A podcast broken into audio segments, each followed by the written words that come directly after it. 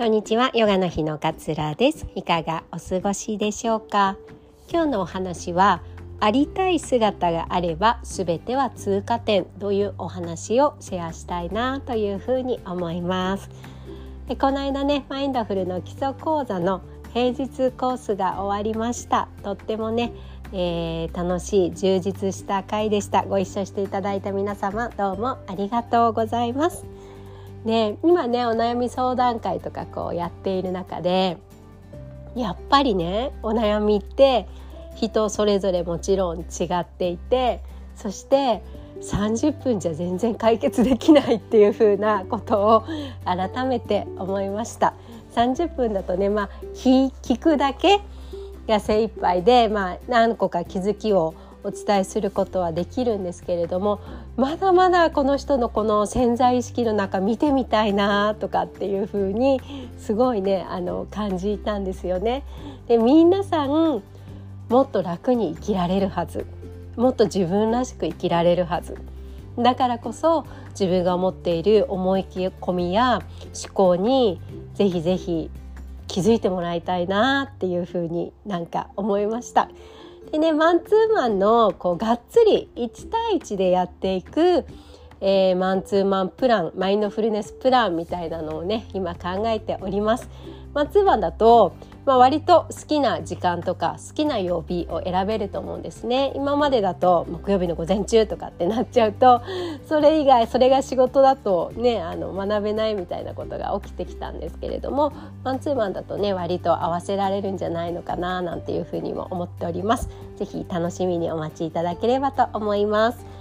えー、では今日のねお話に戻りたいと思います。皆さんは自分のありたい姿って明確に想像できますでしょうか？まあ何年先でもいいんですけれどもこうこういう人になっていたいなとかこういう心の持ち方をしていたいなとかこんな風になってたいなみたいなありたい姿が明確にある。と、まあ、例えばねこんな働き方をしてみたいなとかでもいいと思うんですね。あの自由になる時間がありつつも自分の好きを仕事にしたいとか自分の仕事を好きを仕事にして、えー、なるべく海外旅行を楽しみたいとかっていうようなことでもいいし自分の中でこうありたいないつもこう優しさを人に向けられるような人になりたいなとかっていうような、まあ、いろんなね、えー、こうであってほしいって思い描く姿があると思います。あのこれをね先に思い描いておくことがなんで大切なのかというとそうするとね全てのこと全てのこう悩み事とか全てのこう壁に感じるようなこともあこれは一つの通過点に過ぎないんだなっていう感覚に、えー、感じられるからなんですよね。それこそあの病気を治したいとかっていう例えばそのパニック障害とか不安症みたいなのを治したいっていうふうに思われている方もたくさんいらっしゃると思うんですね。でその方の人生の目的っていうのは多分パニック障害を治すことが人生の目的ではないはずなんですよね。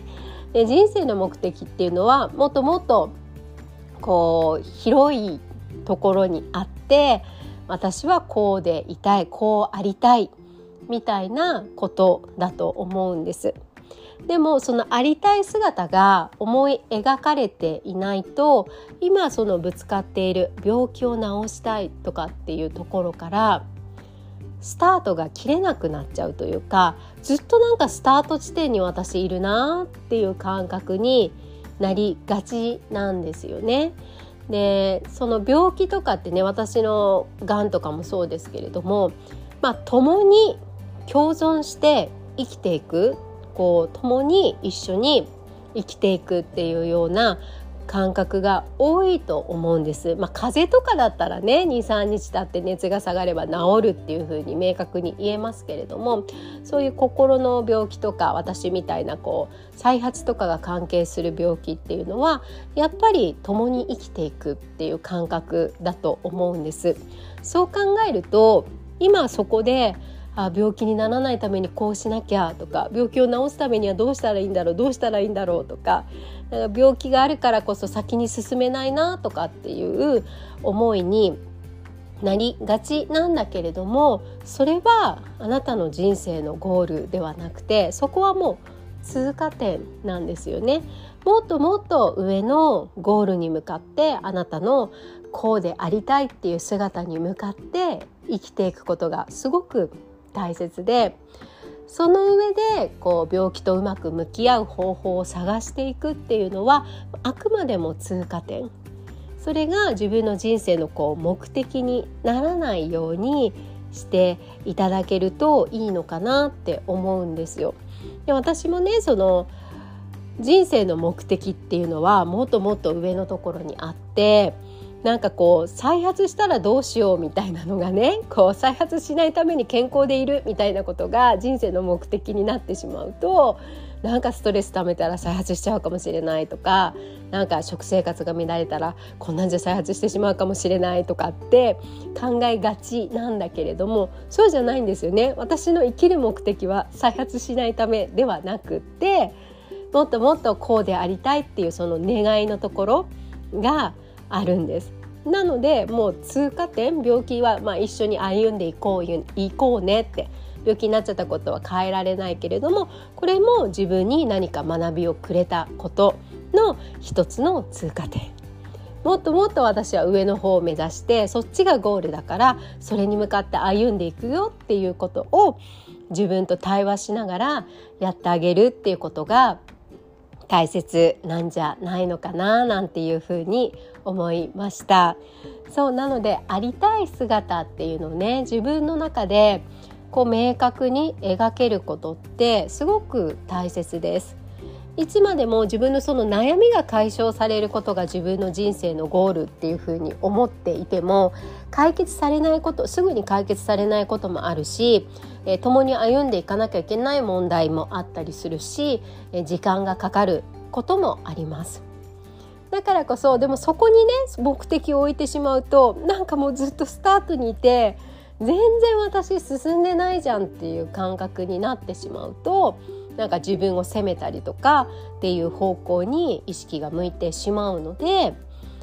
私のありたい姿はここでこれはもう通過点に今は過ぎないんだよっていう感覚でいてあげられるといいんじゃないのかなっていうふうに思います。